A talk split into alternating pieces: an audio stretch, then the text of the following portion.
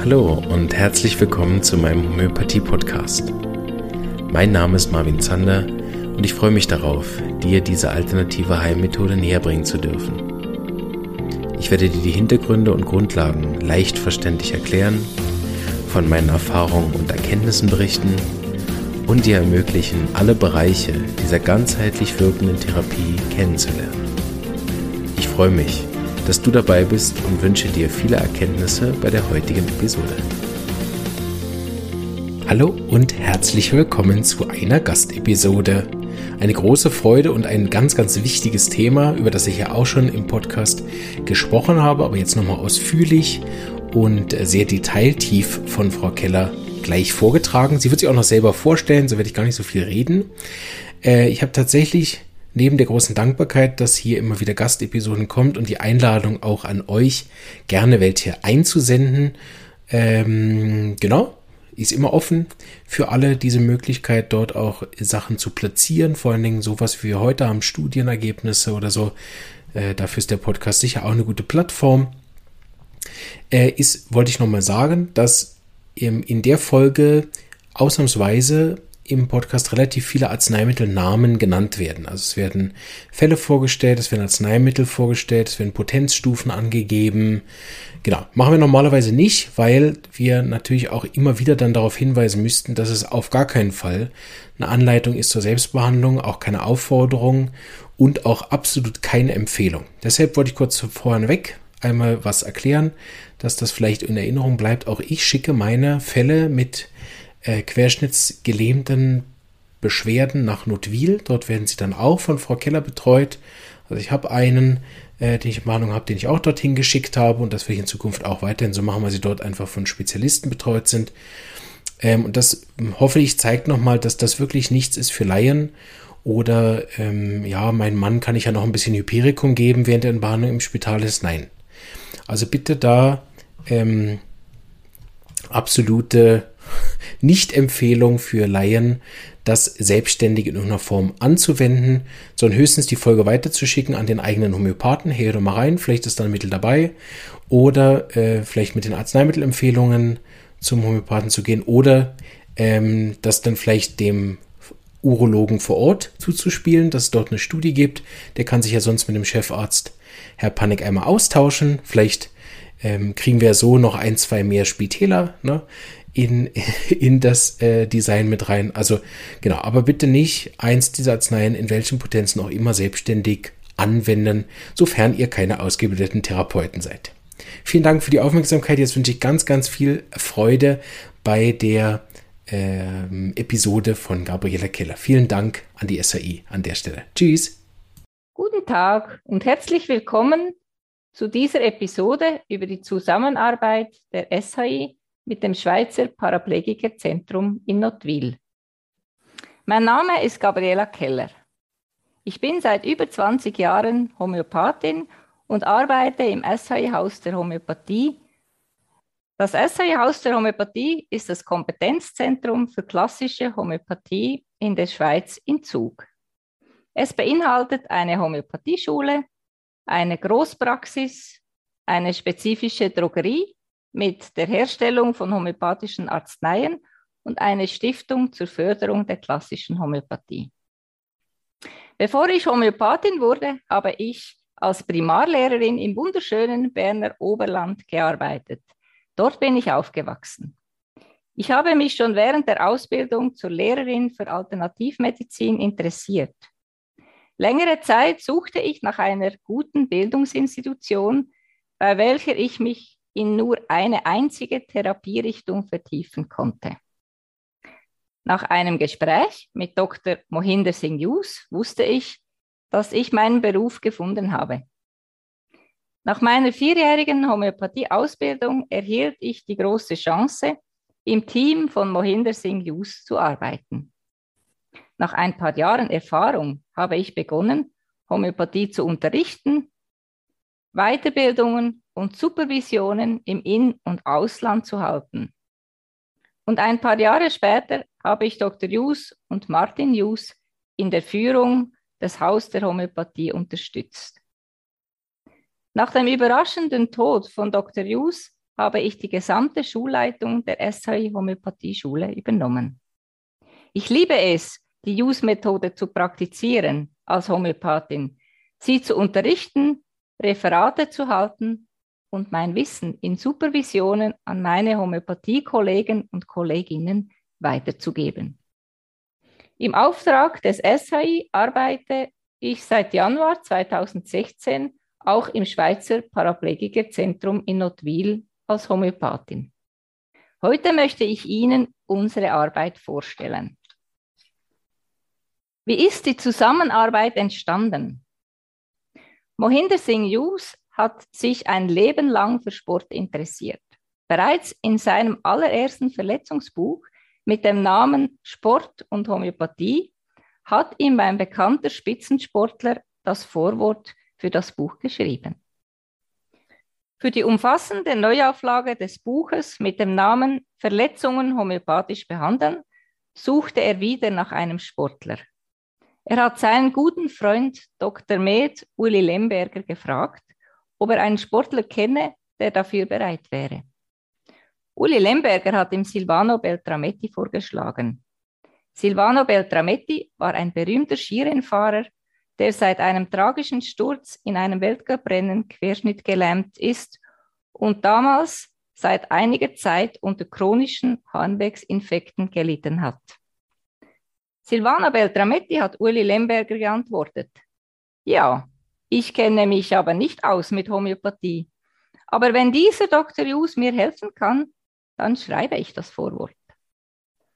Dr. Hughes konnte ihm helfen und sie haben über die Behandlungserfolge gemeinsam im Fernsehen in der Gesundheitssprechstunde erzählt und sie haben auch Interviews für Zeitschriften gegeben. Professor Dr. Med-Jürgen Panek, der Chefarzt der Urologie des Schweizerischen Paraplegikerzentrums, hat von Patienten gehört, dass es da einen Homöopathen gibt, der bei Harnwegsinfekten helfen kann. Sie haben sich kennengelernt und Professor Panek war sehr interessiert an einer Zusammenarbeit. Aus einer Diskussion ist die Idee entstanden, eine gemeinsame wissenschaftliche Studie zum Thema durchzuführen. Begonnen haben sie mit einer Vorstudie mit dem Namen Homöopathische Prophylaxe von Harnwegsinfekten bei Patienten mit neurogener Blasenfunktionsstörung. Dabei wurden insgesamt fünf Patienten zusätzlich zur Schulmedizintherapie mit Homöopathie unterstützt. Es wurden folgende Aufnahmekriterien für die Vorstudie definiert. Alle Patienten hatten eine neurogene Blasenfunktionsstörung nach einer Rückenmarksverletzung. Alle hatten mehr als drei Harnwegsinfekte pro Jahr. Und alle Patienten standen bereits unter einer medikamentösen Harnwegsinfektprophylaxe mit Demanose, Phytotherapie wie zum Beispiel Cranberry-Extrakt, Kapuzinerkresse oder Meerrettich und einer resistenzgerechten Langzeitantibiose. Und bei allen Patienten wurden Bakterien im Urin nachgewiesen, wie zum Beispiel Escherichia coli, Proteus mirabilis oder Klebsiella pneumoniae. Und alle Patienten erhielten das auf ihre Individualität verschriebene homöopathische Mittel. Das Ergebnis wurde im 2012 in der Fachzeitschrift der Urologe veröffentlicht. Nach elf Monaten Beobachtungszeit sind folgende Ergebnisse vorzuweisen. Drei Patienten waren komplett infektfrei. Bei zwei Patienten ist, äh, war die Infektfrequenz rückläufig und kein Patient, kein einziger Patient hatte eine Befundverschlechterung, obwohl bei drei Patienten die antibiotische Infektprophylaxe abgesetzt wurde. Und über Nebenwirkungen wurde von keinem Patienten gesprochen. Ein solcher Erfolg wurde am Schweizerischen Paraplegikerzentrum bei rein schulmedizinischer Behandlung bisher nicht beobachtet. Bleiben Sie am Ball, ich stelle Ihnen später dann noch ein paar Patientenfälle vor. Das positive Resultat dieser Vorstudie hat dazu geführt, dass Professor Panek entschied, eine größer angelegte wissenschaftliche Studie mit dem Namen Usefulness of Classical Homöopathie for the Prophylaxis of Recurrent Urinary Tract Infections in Individuals with Chronic Neurogenic Lower Urinary Tract Dysfunction durchzuführen. Die Aufnahmekriterien waren dieselben wie bei der Vorstudie. Das Studiendesign beinhaltete 25 Patienten, die mit Homöopathie behandelt wurden, und es gab aber eine Kontrollgruppe mit 10 Patienten, welche ohne Homöopathie behandelt wurden. Die Ergebnisse der Studien waren dieselben wie bei der Vorstudie, aber durch das angepasste Studiendesign und durch die größere Stichprobe konnten nun statistisch signifikante Resultate vorgelegt werden. Beide Studien wurden von unserer Stiftung, der BK Bose Stiftung, unterstützt. Sie finden die Abstracts unter www.shi.ch slash Bose-Stiftung slash Forschung-Homöopathie. Dies war der Start unserer Arbeit im Schweizerischen Paraplegikerzentrum. Wir wurden als Konzildienst integriert und wir, Stefan Kressibucher und ich, behandeln zweimal pro Monat die Patienten in der Klinik. Wenn wir im Schweizerischen Paraplegikerzentrum arbeiten, sind wir in der Abteilung von Professor Panek auf der Urologie integriert. Das Sekretariat der Urologie organisiert für uns alle Termine. Alle Urologen des SBZ konnten die positiven Resultate beobachten und überweisen uns laufend Patienten. Doch wir behandeln mittlerweile stationäre Patienten von allen Abteilungen und zu uns kommen auch ambulante Patienten aus der ganzen Schweiz. Was sind die häufigsten Krankheitsbilder? Die will ich euch jetzt ein bisschen vorstellen. Was behandeln wir alles in Notwil? Natürlich ist immer noch äh, am meisten die rezidivierenden Harnwegsinfekte. Dann haben wir auch bei frisch Verletzten konnten haben wir gute Erfolge gehabt bei wenn die, äh, für, für, die, für die Verbesserung der neurologischen Funktionen bei inkompletten Querschnittlähmungen. Bei Dekubitalleiden haben wir äh, gute Möglichkeiten, da die Heilung, die Wundheilung zu unterstützen. Neuralgische Schmerzen, das ist auch hauptsächlich bei inkompletten Querschnittgelähmten, Spastiken, wenn jemand operiert wird an der Wirbelsäule, danach kommen sie zu uns. Bei Stimmungsschwankungen bis hin zu Depressionen, Darmbeschwerden ist auch ein häufiger Konsultationsgrund. Oder dann, wenn wir nicht, äh, wenn wir Krankheiten behandeln, wie MS oder Subduralhämatom, Status nach Einblutung ins Rückenmark, bei Rheumapatienten, Osteoporose-Patienten oder bei Tumoren im Rückenmark. Nun möchte ich Ihnen noch ein paar Fälle vorstellen. Der erste Fall ist ein junger Mann, welcher nach einem Motorradunfall eine inkomplette Lähmung erlitten hat. Die Ärzte haben ihm überhaupt keine Hoffnung gemacht, dass er jemals wieder laufen kann. Der Patient kam drei Monate nach seinem Unfall das erste Mal zu mir. Er hat immer noch Schmerzen gehabt im Rücken an der Verletzungsstelle. Seine Stimmung war sehr wechselhaft. Mal hatte er gute Phasen, mal war er ein bisschen depressiv. Er hat sehr viele traurige Tage gehabt, an denen er mit seinem Schicksal gehadert hat. Manchmal waren seine Schmerzen auch ausstrahlend vom Rücken bis hinunter in die Beine. Ich entschied mich, ihm als erstes eine Arznei zu geben, welche das Potenzial hat, diese Rückgewinnung von den neurologischen Funktionen nach einer Verletzung positiv zu beeinflussen. Und ich gebe ihm die Arznei Hypericum. Nach dieser Einnahme machte der Patient sprunghaft Fortschritte.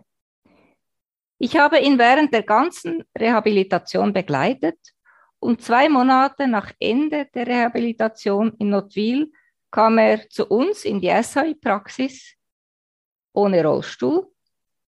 Er konnte kurze Strecken, konnte er an Stöcken gehen. Das war ein sehr eindrücklicher Fall. Natürlich ist nicht jeder Fallverlauf so erstaunlich, doch die Rückgewinnung auch noch so kleiner Funktionen bedeutet eine große Verbesserung der Lebensqualität. Der zweite Fall betrifft auch einen jungen Mann nach einem Motorradunfall. Er hat seit vier Jahren hat er sieben bis achtmal pro Jahr einen Harnwegsinfekt und er steht deshalb unter Dauerantibiose. Aber auch damit ist die Blase nie ganz stabil.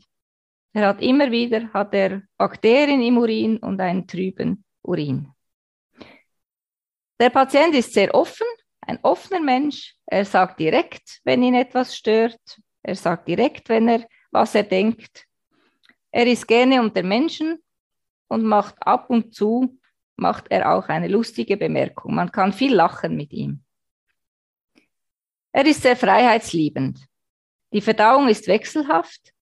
Es wechselt zwischen Durchfall und Verstopfung. Er ist gerne draußen und macht Sport auf seinem Handbike. Und er hat es gar nicht gerne, wenn es draußen zu heiß ist. Ich entscheide mich bei ihm für, zuerst für eine konstitutionelle Behandlung und gebe ihm Sulfur.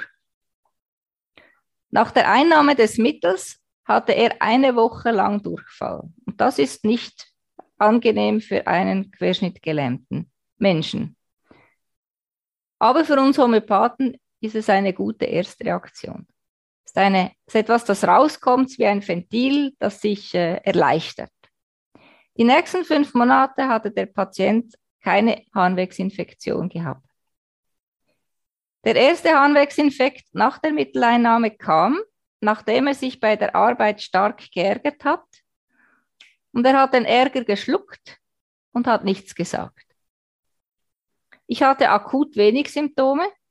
Ich hatte äh, die Symptome Zunahme der Spastik. Er hatte leicht erhöhte Temperatur und ein wenig ein trüber Urin. Ich habe mich entschieden für Staphysagria LM1 aufgrund des Auslösers. Der Auslöser war geschluckter Ärger. Das Mittel hat sehr gut gewirkt. Kurz und kurz nach dieser akuten Phase musste der Patient die, jährliche Blasendruckmessung machen. Daher hat er erzählt, dass er jedes Mal danach eine Infektion hat. Und ich beschloss, ihm Staphysagria zweimal täglich weiternehmen zu lassen. Alles blieb dadurch stabil. Die Antibiotikaeinnahme konnte gestoppt werden. Und ich habe ihn das Mittel weiternehmen lassen, weil es so gut gewirkt hat und weil er weiterhin stabil geblieben ist und habe das Mittel sukzessiv reduziert. Nach drei Jahren Behandlung, er ist immer noch bei mir in Behandlung, braucht er kein Mittel mehr. Und nur ab und zu, wenn der Urin ein bisschen trüb ist, nimmt er ein paar Globuli Staphysagria C30. Der nächste Fall ist ein älterer Mann, welcher bereits über 20 Operationen gehabt hat aufgrund von rezidivierenden Dekubitalulcera. Diese Beschwerde ist extrem mühsam für den Patienten. Wenn er an einem Dekubitus leidet, müssen, muss er oft bis zu drei Monaten nur im Bett liegen. Der Patient hat mir erzählt, dass er in den letzten 30 Jahren zusammengezählt sechs Jahre lang in Notville mit Bettruhe verbracht hat. Man hat bereits mehrmals erfolglos versucht, eine Lappenplastik zu machen, welche die Beschwerden dauerhaft beseitigen sollte. Aber der Erfolg war nicht wirklich gut. Ich habe ihm sein Konstitutionsmittel gegeben und dieses hat bewirkt, dass sich seine Beschwerden deutlich verbessert haben. Die Wundheilung wurde verbessert und Während der homöopathischen Behandlung mit, während Sulfur hat man nochmal eine Lappenplastik gemacht. Und mit Hilfe dieses Mittels ist alles sehr gut verheilt und die Situation konnte stabilisiert werden. Das sind so drei Fälle, drei Beispiele von ganz vielen Fällen, die wir begleiten dürfen. Und wir haben unsere Fälle mit den rezidivierenden Harnwegsinfekten auch laufend ausgewertet. Bei den Frauen, was ist herausgekommen? Bei den Frauen ist die Mittelvielfalt viel größer als bei den Männern. Bei Frauen entscheiden wir uns meistens für eine konstitutionelle Behandlung. Interessanterweise wirkte die anfängliche Konstitutionsbehandlung bei Männern oft nicht sehr gut. Wir beginnen häufig mit den Arzneien Staphysagria und Nux vomica. Und es zeigt sich, dass bei Männern der Effekt der Katheterisierung eine viel größere Bedeutung hat als bei den Frauen. Später, wenn sich die Blasensituation stabilisiert hat, konnten wir auch bei den Männern jeweils mit der konstitutionellen Behandlung beginnen. Unsere Erfahrung ist, dass die Patienten sowohl bei akuten wie auch bei chronischen Beschwerden sehr gut auf die Verdünnung LM1 oder Q1 reagieren und dass man diese monatelang verabreichen kann ohne unerwünschte Reaktionen. Wenn sich die Gesamtsituation stabilisiert, kann die weitere Wiederholung der Einnahme reduziert werden. Was sind die häufigsten Mittel zur Verbesserung der neurogenen Funktionen nach einem Unfall? Da haben wir die Erfahrung gemacht, dass Hypericum und Conium oft eine sehr gute Wirkung haben. Und diese, wenn, wenn wir eine neurologische Funktion verbessern wollen, dann geben wir die Mittel, die beiden Mittel in einer Hochpotenz. Für die Behandlung von querschnittgelähmten Patienten braucht ein Homöopath viel Erfahrung. Warum? Wir haben sehr wenige Symptome. Wir müssen mit ganz wenig Symptomen arbeiten, weil die Symptome durch die Lähmung fehlen. Oft muss man auch ein wenig querdenken, um die ähnliche Arznei zum Gesamtbeschwerdebild des Patienten zu finden. Es ist aber eine Freude zu sehen, dass die Patienten durch die Begleitung mit Homöopathie sehr viel Lebensqualität zurückgewinnen. Ich hoffe, dass Ihnen diese Episode gefallen hat und ich wünsche Ihnen eine gute Zeit. Auf Wiederhören.